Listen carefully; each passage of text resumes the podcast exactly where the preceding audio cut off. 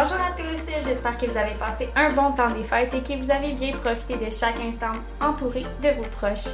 Je suis toujours contente de vous savoir à l'écoute du podcast et c'est toujours un plaisir pour moi de vous partager le plus de connaissances possibles sur la profession infirmière et les dessous des systèmes de santé au Québec. Dans les prochaines minutes, je vous laisserai à la discussion très enrichissante que j'ai eue avec Claude Gagnon, un professeur en soins infirmiers qui a toute une drive et qui donnait des cours loin d'être longs et ennuyants, même quand ça parlait de loi, le cours le plus redouté de tous les enseignants. Le plan de base était de parler de stage, mais sa passion pour l'enseignement nous a menés vers ses techniques d'enseignement pour captiver ses élèves.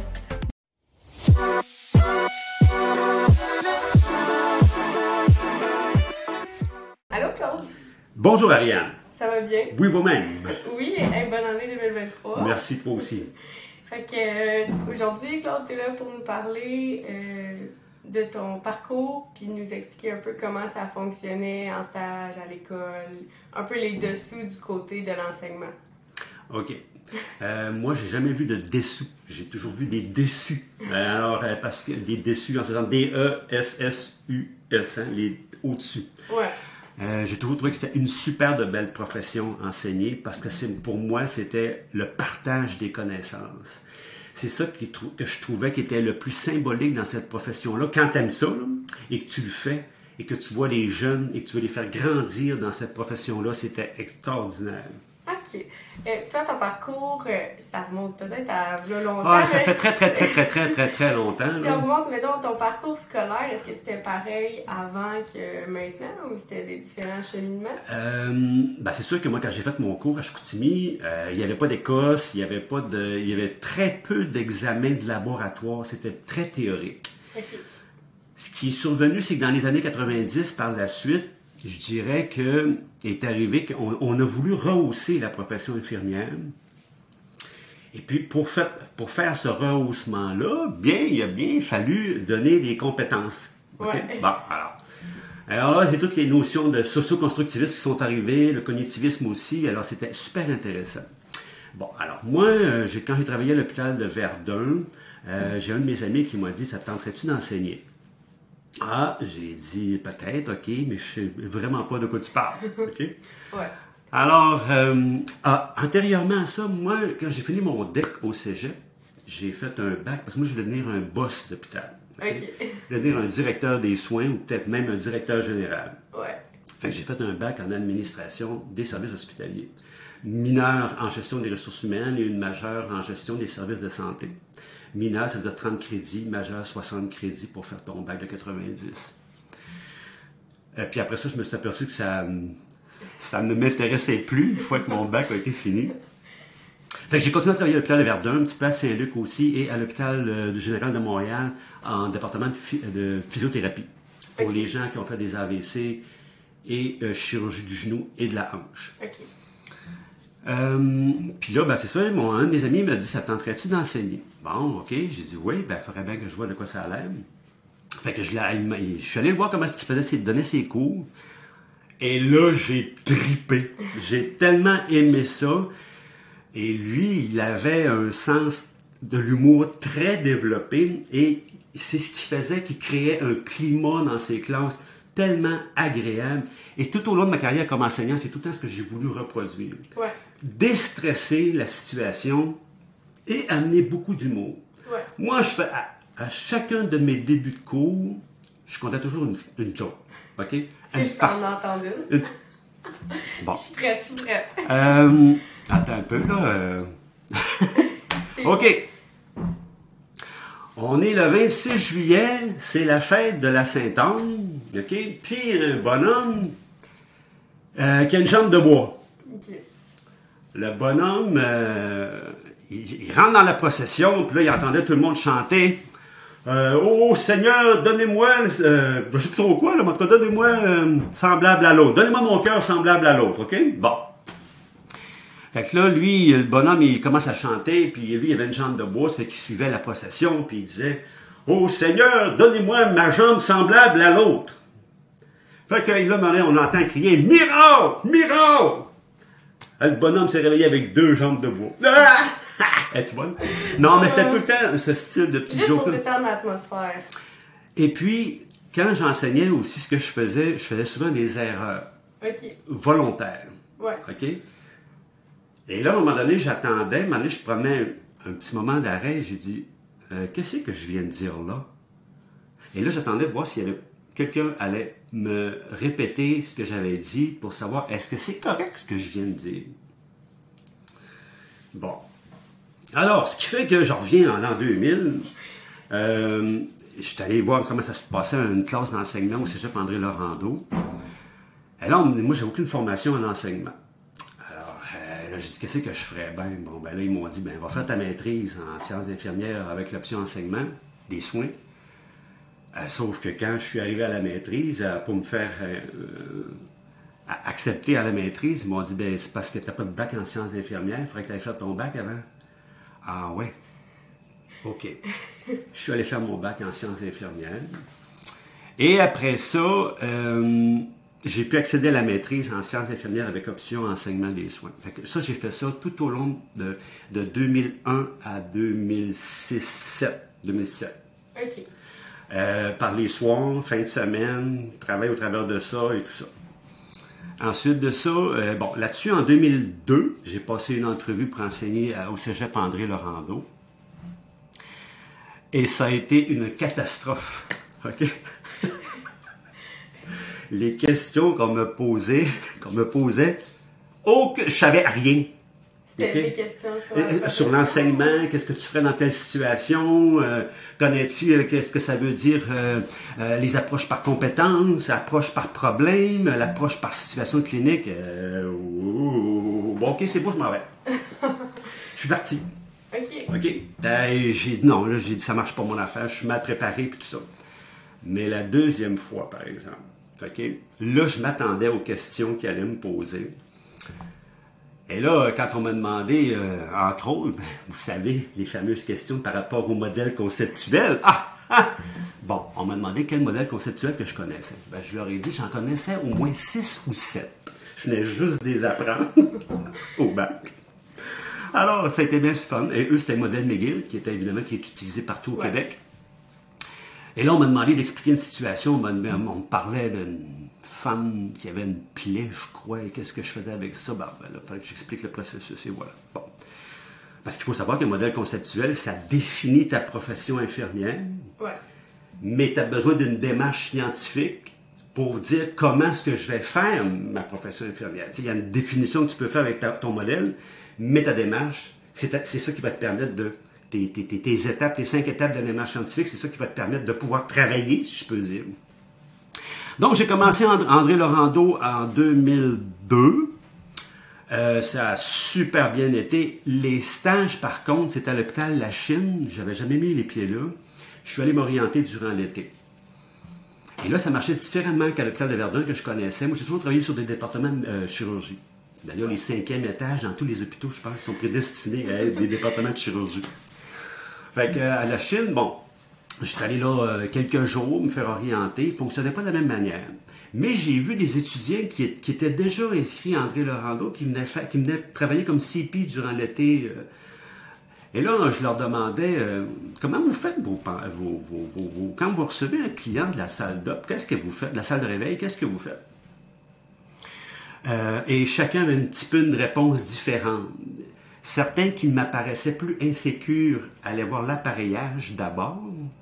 Et les gens qui, pour l'appareillage, c'est une chose, mais que c'est la personne qui est plus important, on s'occupe de la personne. Que, ton, euh, que ta pompe volumétrique est mal programmée, ça n'a aucune importance. Ben, je te dis pas que c'est de l'insuline ou d'un anticoagulant dedans, puis ça coule à, à 100 ml à l'heure, il y en a un problème. Mais il y a quelqu'un qui est mauditement mal programmé, mais peu importe. C'était un petit MS à Bon, 50 ok, 000 oui, oui, c'est ça. Tu sais, ça, c'est pas tellement grave. Fait que là, je me suis aperçu que, bon, là, tout de suite, j'ai accroché sur ça. Parce que quand je voyais les étudiants, les miens, quand on allait en stage à l'hôpital de Verdun ou à la Chine, là, je me suis dit, là, il y a quelque chose qui marche pas parce que je vois, je vois qu'il y a une différence entre les notions acquises par certains étudiants qui m'apparaissent plus en- ben, comme je disais, un peu plus insécures dans leur façon de fonctionner quand on arrive la quand les gens arrivent de la salle de réveil. Ce qui fait que moi, j'ai travaillé là-dessus. C'était mon sujet de mémoire de maîtrise par rapport à donner une méthodologie de travail dans certaines situations un peu plus complexes de soins. Pour que ça devienne facile. C'est ça qui est important, dans le sens de dire qu'il faut que tu comprennes tout le processus, mais que ça devienne facile d'intégrer ce processus-là dans tes tâches. Alors, j'ai fait ça, j'ai fait ma maîtrise en sciences infirmières, euh, option enseignement des soins. J'ai adoré ça, sauf les cours de statistiques. Ça, je peux-tu vous dire que. OK. C'était pas ton dada. Les cours euh, méthodologie de recherche. Ouh. OK. C'est bon. C'est intéressant. enfin. Mais ce qui est intéressant à la maîtrise, c'est que les classes étaient très petites. Puis il y a des cours qui se donnaient durant l'été uniquement. Puis là, je me disais au mois de juillet, mais je dis, faut-tu saillir pour venir suivre des cours de soins infirmiers, des sciences infirmières, en plein cœur du mois de juillet quand il fait 34 degrés dehors? On est quatre dans la classe. OK. Bon, alors, tout ça fait ma maîtrise, j'ai fini ma maîtrise. Et puis, André Laurando, à un moment donné, euh, là, je voulais connaître autre chose. Bon, là, j'ai produit plusieurs documents à, à André Laurando. Euh, j'ai tripé André Laurando. OK? Et à, à l'époque, André Laurando, on faisait encore, après les fins de session, euh, des Écosses, Ouais. qui malheureusement n'existent plus aujourd'hui. Je parle aux examens de l'ordre. Ok, ouais, c'est ça. Ah, en tout cas, on en reparlera peut-être Ouais, tantôt. ouais. Euh, et à ce moment-là, euh, moi, je- on rit. C'était tellement drôle de faire ces écosses-là, les examens d'intégration qu'on appelle. Pour nous, les profs, c'était drôle. Mais pas pour les étudiants, par exemple. OK? C'était comme un peu préparatoire aux écosses de l'ordre qui s'en venaient, mais différent, on s'entend. Alors, euh, ce qui fait qu'à un moment donné, en 2008, 2009, je suis parti un an. On a fait un échange de profs. Il y a un prof de l'Université du Québec à Chicoutimi qui voulait venir à Montréal pendant un an. Puis moi, j'ai Ah, Chicoutimi, je viens de là. Je suis, allé enseigner à l'Université du Québec à Chicoutimi euh, pendant un an de temps, session hiver 2009 et automne 2009. Non, automne 2008, excusez, automne 2008. On est le 3 janvier, hein, que, regarde. Automne 2008 et hiver 2009. Et là aussi, là, j'ai tripé enseigner à, cet, cet endroit-là. D'abord, un, les- euh, l'UQAC, c'est un petit euh, complexe universitaire, mais tellement bien aménagé, tu ne vas jamais dehors. Il y a des passerelles partout dans les airs qui te réunissent tous les pavillons. C'est super intéressant. Euh, J'avais trois classes. Hey, c'est pas gros, là, trois cours par semaine, t'es à temps plein, hein? On s'entend-tu? Ce qui fait que j'avais deux cours, un cours de perfectionnement, puis un cours de, de- personnel infirmier qui était déjà euh, gradué, puis j'avais deux classes de, euh, de, gens qui étaient en sciences infirmières euh, avant d'être infirmier au complet. Ça aussi, là, j'ai trippé. J'ai produit beaucoup de documents aussi là-dessus. Et entre autres, un qui était Les chemins de la douleur. Ça, j'ai adoré monter ce cours-là. C'était un cours de, de, 15, de 5 crédits. Ça durait 3 heures, 4 heures et demie. Mais j'ai trouvé ça super le fun. J'aime beaucoup m'entendre euh, pouvoir parler du cheminement de la douleur. Théorie, on s'entend, là. Moins drôle en pratique. OK. Mais je veux juste faire une petite parenthèse. Entre-temps, moi, quand j'étais jeune, beau, fort et musclé, je faisais beaucoup de bicyclette. J'ai chuté, je me suis blessé un genou.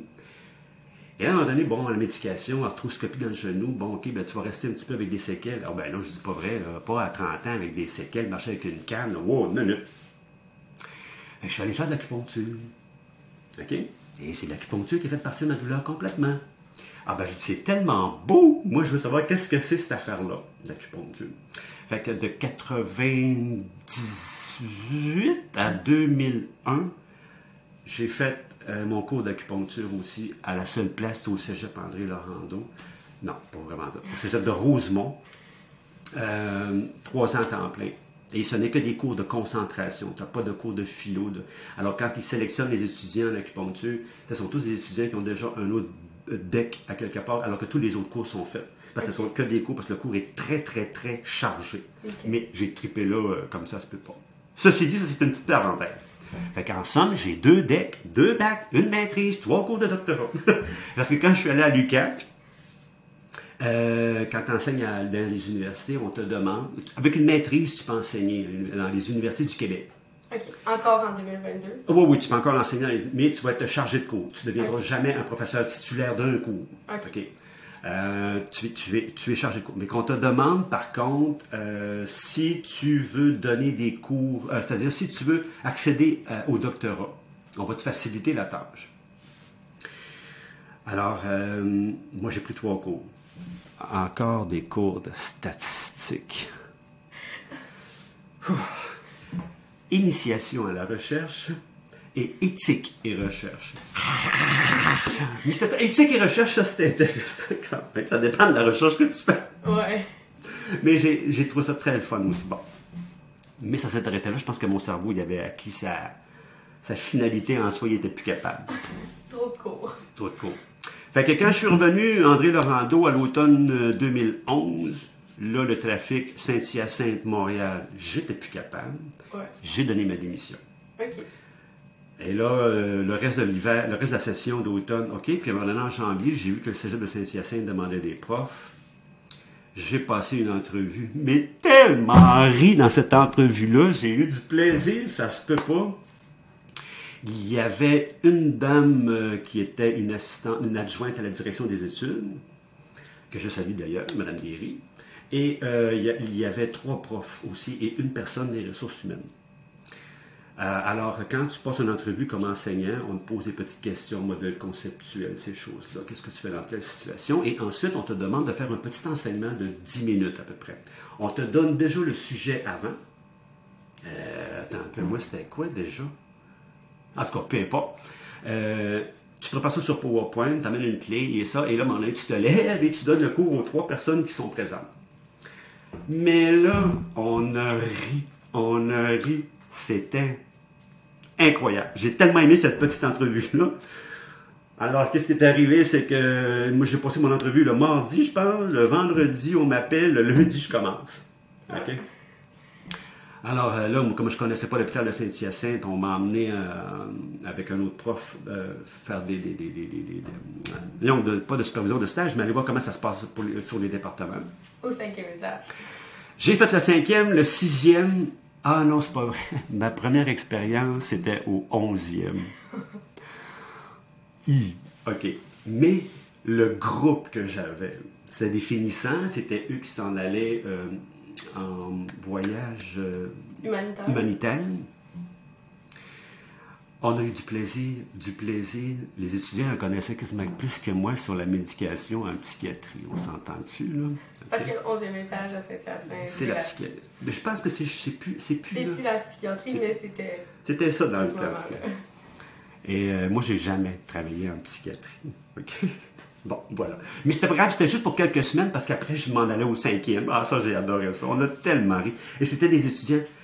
Moi, c'est ça que j'aimais, c'est parce qu'on on se prenait pas pour d'autres, puis on avait beaucoup de plaisir avec les étudiants. Moi, à Montréal, euh, que ce soit à l'hôpital Saint-Luc, la Chine ou à Verdun, quand les étudiants. euh, moi, j'arrivais, mettons, moi, je préférais être de soir parce que je recevais les clients de la salle de réveil. Ouais. Alors, c'était pour moi idéal pour partage de connaissances. Ce qui fait qu'à un moment donné, je regardais sur la feuille au poste. Bon, moi, je prends lui, je prends lui, je prends lui, je prends. Je n'allais pas les voir avant. Je prends tel patient, tel patient, tel patient, tel patient, tel patient. Et là, j'arrivais, puis euh, je disais aux étudiants Bon, toi, tu as celui-là, celui-là, celui-là. Tu as celui-là, celui-là, celui-là. Et là, évidemment, les étudiants, ils arrivent tous, ils vont. Là, je dis Allez faire votre première évaluation. Revenez me voir après. Et là, il est 6, 7. On était 7, André Laurando. Ah, voilà. Hey, le mien, son pansement au genou, là, ça saigne, ça saigne. Son, son Novavax est full plein. L'autre, elle me dit, hey, il respire juste à 8, mon patient. L'autre, elle m'arrive, puis elle me dit, bon, ben, le pansement, il est décollé. L'autre, c'était qu'il n'y avait pas de poux. OK. On va y aller en priorité. Lequel qui respire plus? Ah oui, c'est parce que moi, je dis tout le temps, moi, je suis pas une femme. Je suis pas capable de faire trois, quatre choses en même temps. Un patient à la fois. OK? Vous autres, les femmes, c'est sûr, vous êtes capable de faire trois, quatre patients en même temps. Moi, je suis pas capable. Ouais. Lequel qui respire pas, on va aller faire lui avant. Prends tes 5 vitaux, respire à 8, on enclenche le protoxol de naloxone, prépare-le, on va lui donner ça. Narcan. Ouais. Euh, et après ça, ben, etc. Là, le pansement qui saigne, ça, ça n'a aucune importance parce qu'il faut que tu saches c'est quoi la différence entre une hémorragie ou un saignement normal versus une hémorragie. Donne-moi tes symptômes de signe hémorragique versus que l'hémorragie soit plein, c'est pas grave ça. Dis-moi si c'est. Tu as deux patients pareils, un à côté de l'autre, deux chirurgies du genou. D'ailleurs, les chirurgies du genou, ça saigne énormément. Ouais. Il y a beaucoup d'épanchements sanguins. Lequel qui est en hémorragie puis lequel est un saignement normal? Donne-moi la différence entre les deux. OK? Bon, alors c'est ça que je demandais. Mais dans mes cours, je me suis aperçu que moi, quand, j'ai fait mon cours à 17 ans, j'étais extrêmement stressé, anxieux, nerveux, en pédiatrie. Oh! Ah, des beaux petits poupons qui sont en pleine santé, c'est beau, c'est le fun. Mais les petits poupons connectés partout, là, oh, pelaille. Oh! J'en ai-tu versé des petites larmes? Bon, pas capable. Alors, euh, moi, j'ai eu des profs qui m'ont pris par la main, notamment en obstétrique et en pédiatrie, quand moi j'ai fait mon cours. Mais je me rappelais fort bien que quand les étudiants y arrivent en stage, on est nerveux comme ça se peut pas. Ouais. Souvent en classe, quand je donnais mes cours, quand je donne des cours, je mets les étudiants en situation d'apprentissage. En ce sens que, un exemple. OK, ce matin, on va revoir notre feuille, la FADM, la feuille d'administration des médicaments. Euh, on, va voir, on va regarder ça, comment ça fonctionne et tout ça, parce que là, la semaine prochaine, on va être à l'hôpital. Il va falloir que vous soyez capable de la remplir, cette feuille-là. Alors, euh, OK, Ariane. Euh, normalement, je prenais la plus timide de la classe. Je sais pas si Ariane est la plus timide, mais en tout cas. Je pense pas. Bon, OK. Alors, ça sera pas Ariane, mais. Amélie. Amélie, bon, viens ici, là. OK, Amélie, moi, je suis ton patient. Tu m'amènes des médicaments, puis tu me parles. Tu rentres dans la chambre. Je t'écoute. Alors, elle vient me voir. Elle dit Bonjour, monsieur. Elle dit Je m'appelle euh, Amélie. Euh, je viens vous donner vos médicaments. J'en veux pas de tes calices de pilules.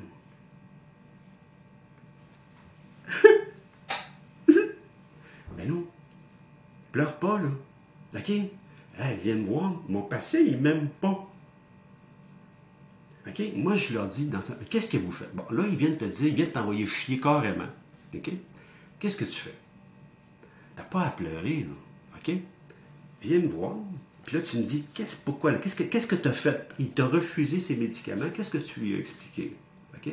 Parce qu'il faut bien savoir que les gens hospitalisés, ben, ils n'ont pas le sourire fendu jusqu'aux oreilles. OK? Alors là, à un moment donné, je leur dis, qu'est-ce qui est important? Bon, OK, c'est sûr, mais... Et là, je, ciblais dans les classes les, les jeunes qui m'apparaissaient les plus susceptibles d'être confrontés, et ça faisait exprès qu'ils étaient confrontés devant des situations plus complexes. Pourquoi les plus euh, habiles, si je pourrais dire, avaient des beaux patients, alors que moi, je n'allais pas les voir avant? Et pourquoi les gens qui avaient, les jeunes qui avaient le plus de difficultés, ça arrivait, et on dit tout le temps qu'il n'y a pas de hasard dans la vie, mais ça arrivait tout le temps que c'était elle ou lui qu'il y avait un patient plus complexe, une gestion de client plus difficile. Puis là, je leur donne un exemple. Moi, j'ai fait une pierre au rein dans ma vie. OK? Une petite lithiase rénale. OK? Ah, je venais de prendre de la bière l'après-midi avec des chums. Là, je tombe dans l'escalier chez nous. Là, je leur dis Ah, si j'ai un cancer qui vient de me péter dans le ventre, je sais pas ce que j'ai là, mais je vais crever là. Un méchant coup de pied.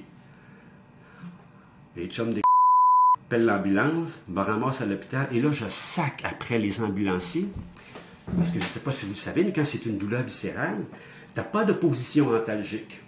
Tu n'es pas capable de rester figé de même. C'est pas comme quand tu fais un appendicite, parce qu'un appendicite, plus tu augmentes les mouvements, plus tu crées une augmentation de la pression intra-abdominale, et là, la personne ne veut plus bouger. Versus une, une rénale, par exemple, la personne n'a pas de position. Et eux, ils m'avaient attaché serré sur la civière. Hey, détache-moi, je vais. Détache-moi. dé- Et je sacrais comme un fou après les gars. Là, ils m'ont- me dit si tu arrêtes pas, on te met sur le trottoir. Je savais très bien je le ferais pas. Arrive à l'urgence. Ah, la belle petite infirmière de 22-23 ans. Ah, là, et là j'étais dans le lit, mais si j'ai là. Là, je sacrais comme ça se peut pas. Elle dit, je vais vous installer un solité. Je dis, quoi, qu'est-ce que tu dis, là? Elle dit, je vais vous installer un solité. Eh, ben oui, mais quel est ton solité? Viens, je parle le protocole de morphine, prends pas 5 heures. Et je sacrais après elle, là, ça n'avait pas de sens, OK? Elle a cherché sur le... Non, non, mets-le pas là, mets-le dans le coude, ça va aller bien plus vite, là. Je le plierai pas, mon bras. Pauvre. Et là, et là, je compte ça aux étudiants. OK? Moi, je suis pas un bon patient. Et pourtant, je connais la dynamique, OK? Et là, après ça, on va donné, là, je lui dis, écoute, là, là, j'ai dit, bon, là, deux, trois euh, shots de morphine. Et là, je lui ai dit, donne-moi. euh, là, j'ai dit, j'ai pris de la bière. Ah oui, la femme de l'urgence, la femme médecin, vient me voir. Elle me dit, vous savez, monsieur, hein, elle dit que, vous savez que la douleur était une douleur de lithias rénale, d'une pierre au rein, c'est pareil comme euh, un accouchement. Ben, j'ai dit, pas une épidurale dans le dos, je l'accouche, ta pierre l'autre. Elle a dit, c'était un crise de fou. Alors, on va. J'ai passé ma soirée à sacrer. La petite vient là, je lui dis, va me chercher le bladder scan. J'ai dit, j'ai fait, j'ai bu de la bière toute l'après-midi, la vessie va mettre la thé. Elle revient. Vous savez ce que c'est qu'un bladder scan? Elle revient avec l'appareil. Elle revient avec 300 ml dans la vessie, tu sais. Là, on est bon, on passe une radio, et là, en me levant, ah, plus. ah, je me lève, je m'en vais à la toilette. Et la petite pierre, on m'a donné un petit filtre, la petite pierre est sortie. Je venais d'accoucher de mon premier fœtus. Ah! Pas de sens. Et là, je le compte tel quel aux étudiants. Pour leur dire, et là, mais quand quand j'étais correct, je suis allé voir mon infirmière, je dis, écoute, je m'excuse tellement. Je m'excuse tellement. Et là, je leur raconte que moi, je connais ça. Imagine les gens qui, qui n'ont aucun, euh, aucune notion de ce qui, ce qui est en train de leur arriver. Et écoute, je, les mets dans, ce contexte-là pour leur dire que oui, vous allez avoir des patients débiles comme moi. OK? Ça va arriver, ça c'est sûr et certain. Vous n'aurez pas toujours une belle petite madame, toute bien, toute belle, toute petite jaquette, oh, toute fine. Non, ça n'arrivera pas tout le temps, ces affaires-là. Ceci dit, euh, moi j'ai beaucoup aimé la chirurgie, euh, sur les départements de chirurgie. Et- mais là aussi, je me suis aperçu que les étudiants avaient des petits problèmes quand ils recevaient les clients de la salle de réveil. On, se garoche un peu n'importe où. Encore là, je me, regardais, oui, c'est vrai, les, les plus insécures. Ah, ma pompe, ma pompe, elle n'est pas correcte, c'est marqué dessus. Non, non, je dis, ah, laisse faire ça. De toute façon, là, j'ai mis mon dossier, mais en réalité, tu n'as pas de dossier dans OK? Tu ne l'as même pas consulté. Moi, c'était toujours, va faire ta première évaluation clinique. Mon sujet de mémoire de maîtrise, c'était l'examen physique. L'examen physique, l'examen clinique, qui inclut évidemment l'examen physique. Et évidemment que ça, c'était ma tasse de thé. De par ça, moi, ce que j'ai aimé à André Laurando et surtout à l'UCAC, c'était les cours par approche par problème. Eux, là-bas, ils appellent ça des approches par situation clinique. Parce que ça, ce que ça faisait, ces formations-là, quand elles sont bien structurées dans l'horaire de cours, ça te permet de travailler en équipe. La même chose que tu vas reproduire à ton vrai travail. Ça va te permettre d'être, capable de travailler en groupe pour aller chercher des solutions à des situations problématiques qui peuvent être un peu plus importantes ou qui dépassent mes compétences. Moi, j'ai adoré ça. On a essayé, quand je suis arrivé à Saint-Hyacinthe, on a essayé un peu cette approche-là, mais les horaires ne le permettaient pas. Il aurait fallu régler le problème dans l'espace de trois heures de cours. C'est pas de même que ça fonctionne. On donne une situation clinique, tu as du temps de recherche en équipe, et après ça, on arrive avec des solutions. Mais il faut bien élaborer le canevas de base pour que ça soit profitable pour tous les étudiants. Ce qu'il ce que- fait que euh, c'était euh, les situations. Moi, j'ai travaillé au cinquième en chirurgie, ça, ça a super, toujours super bien été. Qu'est-ce que- tu faisais, mettons, avec un étudiant qui arrivait en stage vraiment stressé, tu sais, pour le, le calmer? Puis Je voulais juste savoir, est-ce qu'il y avait eu un événement particulier? Est-ce que c'est la journée qui s'amorce, qui te stresse, ou bien si tu as vécu quelque chose, euh, je sais pas, mais un décès dans ta famille, un chum qui t'a laissé, euh, je sais pas, une situation qui peut t'avoir blessé à- auparavant. Si c'était rien de ça, euh, ce que je pouvais faire à ce moment-là, quand je m'apercevais que c'était non fonctionnel. Ouais. C'est arrivé à quelques reprises. Euh, je faisais travailler les étudiants en équipe. Je les mettais en deux par deux. Ouais. Euh, ça, ça m'est arrivé à chaque session. Une session comme tu me parles, extrêmement stressé. J'en ai eu, là, c'est- c'est- Mais c'est stressant, la Ah, mais c'est- sûr que c'est stressant, là. OK? On joue quand même avec. euh, on n'est pas. OK, euh, oui, oui, c'est ça. Tu sais, dans un garage, tu es encore un matin, tu crisses un peu dans le pneu. Pas sûr que le chose, ça va te déranger bien gros. Ouais. OK? Mais à l'hôpital, tu sais, un matin, un matin, tu files pas, puis tu as le goût de sacrer un coupé dans le lit, mais là, c'est pas tout à fait la même chose. OK? Mais pour désamorcer ce genre de situation-là, c'était encore là le travail d'équipe. Qui fait que à chaque fois, ça a toujours désamorcé une situation problématique. Dans un groupe, euh, quand on, crée les groupes de stage, on sélectionne euh, deux, trois étudiants qui apparaissent plus forts, euh, théorie, pratique, avec deux ou trois étudiants un, peu plus en difficulté. Ce qui fait que quand on arrive en stage, on ne se pas avec des étudiants un peu plus en difficulté ou des difficultés d'apprentissage. Alors à ce moment-là, on ne mettait pas les six euh, plus difficiles ensemble et les plus forts ensemble. Ça ne faisait pas un bon groupe de stage. Alors, ben, de toute façon, ça va être la même chose que quand tu vas travailler. Quand tu vas travailler, il y a des journées où ça file pas, tu ne te sens pas bien, il y a des situations qui vont te dépasser, il y a un patient que tu n'aimeras pas en face, même des fois, ça arrive que tu vas demander à un confrère ou une conseillère de travail, tu veux-tu t'occuper de mon client dans tel lit, je suis pas capable. Avant que ça dégénère mon affaire, là, ou encore, euh, dans un contexte que tu connais cette personne-là, tu as entendu parler de lui, et que tu n'es pas d'accord avec sa façon de faire ou avec sa façon de vivre, quelque chose du genre. Donc, à ce moment-là, ce que tu fais, tu peux demander une autorisation particulière à soit ton chef d'unité ou à l'assistant chef. Là, tu dis, garde, change parce que lui, je suis pas capable. Ça ne marchera pas. Ouais. C'est préférable. C'est comme on dit, est-ce qu'on devrait traiter quelqu'un de notre famille? Éthiquement parlant, on dirait, on dit que c'est préférable de ne pas le faire, mais si tu es capable de le faire, ben là, c'est toujours. C'est c'est- comme je disais aux étudiants, une fois, une fois en classe, on avait entendu quelque chose de parler, j'ai dit Qu'est-ce qui arrive? Qu'est-ce que vous feriez? Vous êtes à l'urgence. Il y a deux ambulances qui s'en viennent, dont un bébé en arrêt cardiaque ou un jeune enfant en arrêt cardiaque. Le papa qui aurait eu une agression contre l'enfant et qui est en arrêt cardiaque aussi, tentative de suicide. À l'urgence, on comprend la situation. Le papa a tué son garçon, sa petite fille. Et là, lui, est en arrêt cardiaque. Professionnellement parlant, toi, ça vient te chercher. là. OK? Ouais. Est-ce que tu vas faire le massage cardiaque sur cet homme-là? Hein? Euh, je veux pas de réponse. Mais ce que je veux dire, il y a des situations comme ça euh, où, à un moment donné, ouf, ça nous fait réfléchir. Ah, parce que moi, je donnais un cours sur la législation dans la profession infirmière. Et j'ai un paquet, un peu comme les, euh, ce que l'Ordre a déjà créé, un cahier de éthique, euh, éthique et profession, je pense, le titre du cahier, où il y avait des situations euh, qui pouvaient être conflictuelles avec la profession. Je regardais un petit peu leur situation, mais moi, je mettais ça un peu plus osé. OK?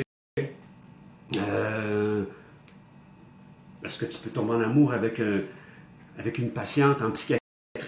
Elle est là depuis trois mois, tu la, tu traites depuis trois mois, tu es très sensible à ses charmes particuliers. Euh, Est-ce que. Et elle a son congé signé pour la semaine prochaine. Et elle te demande est-ce qu'on pourrait continuer à se voir? Est-ce que légalement ou éthiquement parlant, c'est correct de le faire? Éthiquement parlant et légalement, c'est non. Parce que cette personne-là est vulnérable et c'est la vulnérabilité qui fait qu'on ne devrait pas entretenir des relations avec des gens comme ça. Versus si ton une, histoire, euh, l'amour est dans le pré, là, regarde, euh, ton cultivateur qui tombe en bas de son tracteur, se fracture une épaule, euh, va se faire traiter trois jours à l'hôpital, il ressort, mais il aime bien son infirmière. Il se rend compte à l'exposition agricole, OK? Et il se rend compte et il tombe amoureux de l'autre. Est-ce que ça, c'est ça, c'est correct? Bien sûr. Ben ça, ça n'a aucun rapport. Ça, ça dérange absolument rien. OK? C'est une... L'idée là-dedans, c'est tout le temps de dire que le principe de vulnérabilité de la personne qui fait en sorte que tu ne dois pas entretenir certains types de relations à long quand tu as un patient pendant un certain laps de temps. Et ça, l'ordre est assez euh, formel par rapport à ça, même si ça se fait beaucoup. Accepter de l'argent, est-ce que c'est correct accepter de l'argent de ses patients?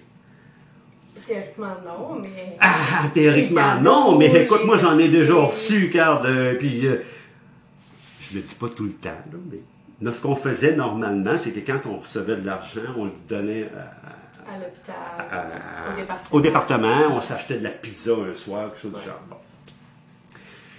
Euh, ou encore des services professionnels. Tu traites un comptable, toi, tu n'as pas d'argent pour te payer un comptable. Il ouais, ben, dis, moi, je peux faire tes impôts. Est-ce que tu accepterais ça, de faire faire tes impôts par un patient que tu as déjà eu? Oui ou non, ben, je n'attends pas de réponse. Mais moi, ce que j'ai aimé, c'est qu'on mettait des étudiants en situation où, ça, où ça pouvait devenir conflictuel. Euh, il faut connaître un peu les lois aussi, parce que dans la profession infirmière, ce qui est important, c'est la base. Est-ce que c'est légal que qu'est-ce que je fais? OK? Euh, travailler à l'urgence, il y a une maman qui arrive avec un poupon, un petit bébé. Euh, petit bébé, il est bourré de bleu. Des hématomes partout. Là, elle raconte qu'elle, ben, il est tombé encore en bas du lit, puis je venais de Je l'ai juste entendu. C'était que bon. Cet enfant-là s'est déjà présenté à l'urgence deux, trois mois auparavant pour mêmes, les mêmes symptômes, les mêmes, le même tableau clinique. Euh, et là, en discutant avec la madame, la maman, elle a un discours qui est plus ou moins cohérent, décousu. Est-ce que, euh, là, à un moment donné, tu te rends compte que physionomiquement parlant, ses yeux sont très, ses pupilles sont très dilatées et elle a des gros hématomes dans les plis de coude. Euh, qu'est-ce qu'on fait légalement avec un, poupon comme ça, avec un bébé? Ou qu'est-ce que la loi nous dit par rapport à ça? Est-ce que euh, l'équipe, bon, c'est peut-être pour vous personnellement, mais il faut que ce soit déclaré à la loi sur la protection de la jeunesse. On n'a pas le choix, c'est légal. Si l'enfant venait à décéder, il va y avoir enquête du coroner et l'enquête du coroner va remonter jusqu'au dernier professionnel qui a été consulté. Et si on s'aperçoit que vous, vous n'avez pas fait votre travail correctement, comment se fait-il que cet enfant-là n'a pas été déclaré? Il était dans un état de maltraitance. Ce sont tous des situations, des fois, qui peuvent être intéressantes parce que ça nous fait réfléchir. Évidemment que les étudiants, je leur ressortais euh, quinzaine de lois qui peuvent nous intéresser en soins infirmiers. Ce qui fait qu'à un moment donné, ben, eux, je leur disais même que, bon, ben là, c'est sûr que les lois, il y en a des colosses, là, mettons. Et il y en a qui, les nombres de pages, là, quand on est rendu à 150 pages, 200 pages, tu n'as pas le temps de lire tout ça dans un cours.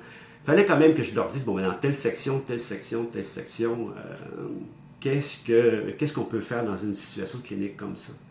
Mais ça, je pense que c'est une, une belle façon euh, d'approche, de voir qu'est-ce qui peut nous survenir. Puis le fait est que moi, j'arrivais avec un, point de départ, mais la discussion euh, pouvait s'élargir beaucoup plus loin quand, euh, quand on en parle, parce qu'il y en a d'autres. Parce que ce qui était intéressant aussi, André, euh, ici à Saint-Hyacinthe, pratiquement chaque année, à chaque session, j'avais toujours trois ou quatre étudiants ou étudiantes qui étaient déjà infirmiers auxiliaires, qui venaient faire leur cours en soins infirmiers. Et eux, de par leur pratique ancienne ou antérieure, ben, ils amenaient eux-mêmes des, euh, des, situations qui... Moi, ça m'est arrivé la fête, à la fête, à la fête. Euh, bon, mais qu'est-ce que je fais? Ben, et ça amenait beaucoup de discussions dans la classe. Et ça, je trouve ça super intéressant. Euh, la première, je reviens peut-être à la première question, c'était quoi par rapport à la profession infirmière? Pour toi, c'était quoi? Moi, ce que j'ai trouvé intéressant, c'est que ici à Saint-Hyacinthe, je donnais un cours pendant quelques temps. Euh, et c'était les étudiants qui devaient me définir, eux, c'était quoi leur conception de la profession infirmière. Ils devaient aller chercher des. il y en avait une vidéo qui était sur à l'urgence de quel hôpital, je m'en souviens plus, à Montréal, et la jeune infirmière était quand même. Euh, euh, même pas 30 ans, elle, était quand même pratiquement assistante dans un département assez de soins intensifs. Mais la dynamique qu'il y avait autour d'elle, là, tu voyais vraiment c'était quoi un travail d'équipe il n'était pas question de, de, de, dire que chacun avait son rôle spécifique à jouer. Ça, ça ne me regarde pas. Ou, euh, bon, ça, c'est ton patient. Là, vraiment, on était capable de déterminer, de trouver c'était quoi un beau travail d'équipe, ce qui fait le lien avec quand on parle d'approche par problème ou approche par situation clinique, de dire que c'est une façon d'enseigner qui permet éventuellement de voir qu'est-ce que ça va être ta prochaine profession. Euh, tous les cours que moi j'ai donnés ici à Saint-Hyacinthe, j'ai adoré mes cours. Euh, j'ai enseigné en première année, en deuxième année, troisième année, un petit peu en troisième année, quelques cours. Mais la troisième année, c'est beaucoup une session de psychiatrie, donc pour moi, c'était automatiquement éliminé. L'autre session, il y avait quand même trois ou quatre professeurs et ce n'est presque que des stages en dernière session. Parce que ici à Saint-Hyacinthe, c'était pas comme à Montréal. À Montréal, on avait deux admissions par année. Euh, première année, deux admissions en janvier puis en septembre. Ici à Saint-Hyacinthe, c'est que n'est qu'une seule admission. Première année, c'était hyper intéressant. C'est sûr que la deuxième année, c'est intéressant parce que là, première année, souvent les étudiants euh, font euh, euh, du magasinage. Est-ce que c'est une profession qui peut m'intéresser éventuellement? Ils ne savent pas trop.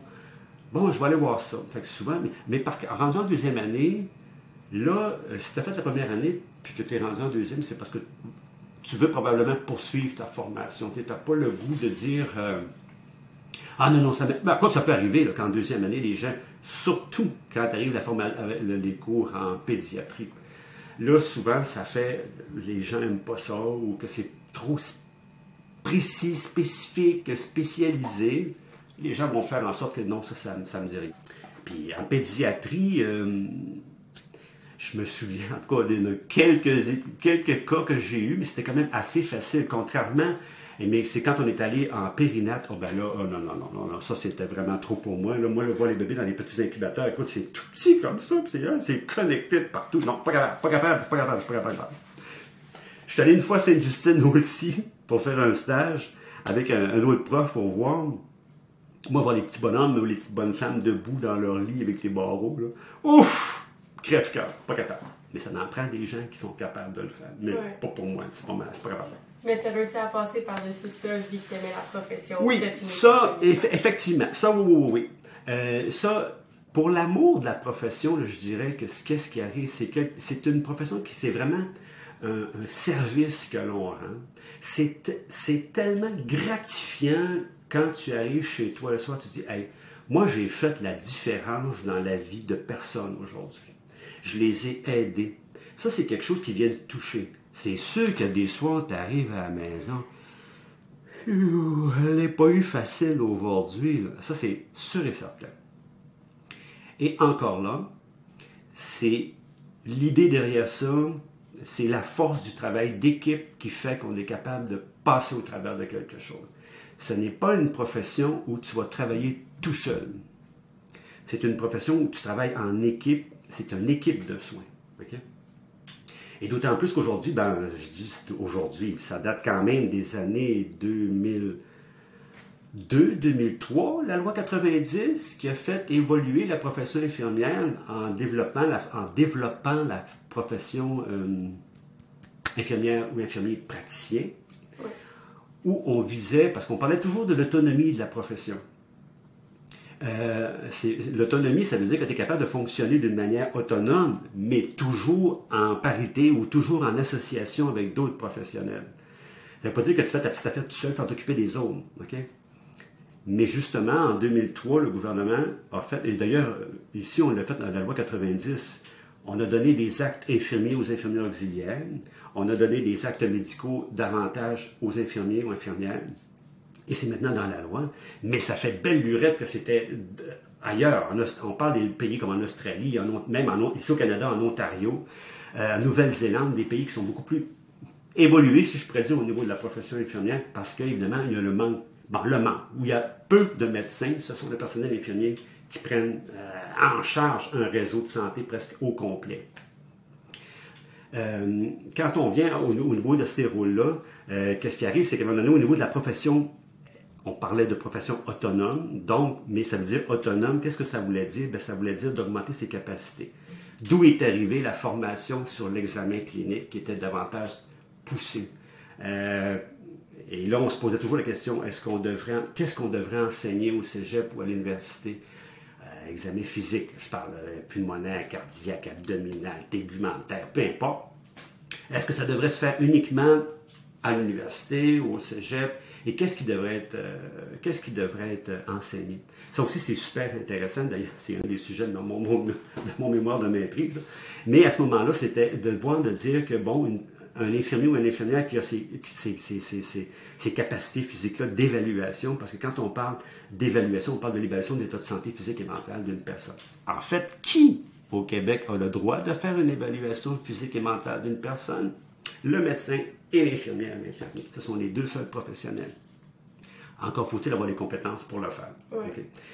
Évaluer la condition physique d'une personne au niveau de la santé mentale, ça prend une formation particulière.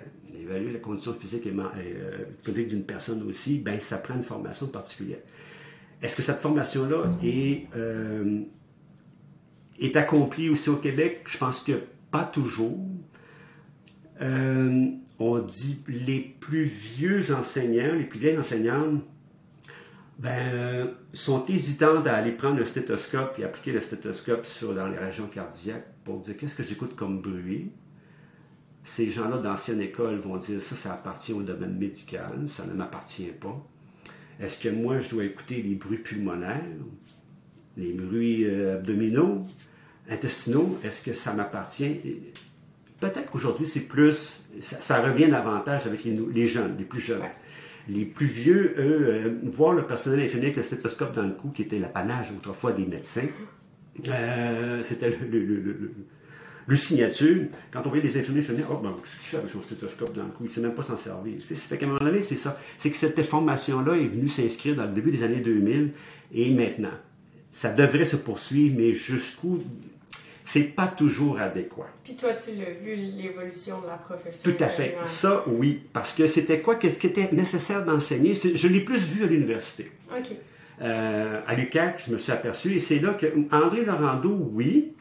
Euh, à l'UQAC, je l'ai vu, euh, on ne faisait que ça. On avait une situation, une mise en situation, il y avait ça approche par situation clinique. Problème pulmonaire, une situation clinique. Et là, première chose qu'on faisait en laboratoire, c'était l'enseignement euh, de la fonction pulmonaire. L'examen physique de la fonction pulmonaire. Ceci dit, pour être prof en soins infirmiers ou en sciences infirmières, c'est sûr que pour le cégep, ça prend ton bac en, soins infirmiers, en sciences infirmières. Comme je disais tantôt, si tu ne l'as pas, certains cégeps, dont ici à Saint-Hyacinthe, tu, tu, peux accéder comme prof, mais il faut que tu garantisses que ta formation est en cours et que tu vas le finir dans X temps. Ce que tu peux faire, tu peux faire des stages, l'accompagnement en stage, mais tu ne peux pas donner le cours théorique. Là, les laboratoires, je ne me souviens plus s'ils peuvent les faire ou pas. C'est vague dans ma tête, mais ça n'a pas d'importance. À l'université, c'est sûr que ça prend ta maîtrise pour enseigner à, l'université. Euh, mais si tu parles de grandes universités comme Montréal, tu ne pourras jamais être titulaire d'un cours, tu vas être chargé de cours. Euh, même chose au niveau des, universités du Québec, mais c'est plus spécifique pour les grosses universités, McGill, Montréal et tout ça. Le problème dans l'enseignement, euh, c'est que moi, je m'en suis aperçu, c'est que peu de profs, euh, bon, OK, tu as ton bac en sciences infirmières, mais OK, tu as des bonnes compétences en soins infirmiers, mais tu n'as aucune connaissance en enseignement. Et ça, c'est une lacune. Euh, j'en ai parlé souvent ici à Saint-Hyacinthe. Euh, de dire c'est quoi les méthodes qu'on utilise, est-ce qu'on devrait davantage développer telle chose? C'est pour ça qu'à un moment donné, j'ai dit, bon, mais la façon dont on construit ici l'approche par problème, ça ne fonctionne pas parce que l'horaire ne le permet pas. Il faudrait tout reconstruire l'horaire au complet. Euh, ça ne se fait pas comme ça, des approches par problème. Alors, des fois, on veut implanter trop rapidement des, quelque chose de nouveau qu'on a entendu parler, mais que là, est-ce qu'on a les moyens de le faire? Ça, c'est une autre chose. Alors, à ce moment-là, c'est ça, c'est que le problème est vraiment à la base, c'est que oui, tu as ta formation requise pour faire de l'enseignement, Mais c'est un gros plus si tu étais allé suivre quelques cours, euh, au- ne serait-ce qu'au niveau du bac en enseignement. Parce que quand on parle de socioconstructivisme, euh, de, de, de, de- oh boy, OK, là, de quoi qu'on parle au juste? En enseignement, aller chercher quelques cours euh, en, en, en, en sciences de l'éducation, c'est un plus. Parce que c'est sûr, comme tu disais, Manuel, quand on, moi-même, je m'en suis aperçu, quand à un moment donné, je suis allé pour l'enseignement, puis à un moment donné, je lisais de la choses, puis on parlait de constructivisme, de cognition et tout, mais j'ai dit, de quoi qu'on parle? Ben, c'est quelque chose que si tu t'en vas en enseignement, c'est quelque chose que tu devrais connaître. Fait qu'un conseil que tu donnerais à quelqu'un qui veut s'enligner vers l'enseignement dans la profession, Bac de base, se bac en sciences infirmières, mais aller chercher quelques cours. C'est c'est Ok. même pas nécessaire d'aller chercher un, un autre, un autre bac ou peut-être un certificat en enseignement, Ouais. et qui peut être très intéressant pour les cours qui sont donnés en enseignement. Ça- moi, ça serait un gros conseil que je donnerais. OK, parfait. Eh ben, merci beaucoup, Claude. Ça fait plaisir. C'est ce qui concluait la première partie avec Claude Gagnon sur l'enseignement des soins infirmiers. J'espère que vous en avez appris plus sur l'enseignement des soins infirmiers avec ce quatrième épisode. Afin de m'encourager et de me soutenir, n'oubliez pas de vous abonner au podcast sur votre plateforme d'écoute, à la page Instagram et ou à la chaîne YouTube du podcast pour être à l'affût des nouvelles diffusions.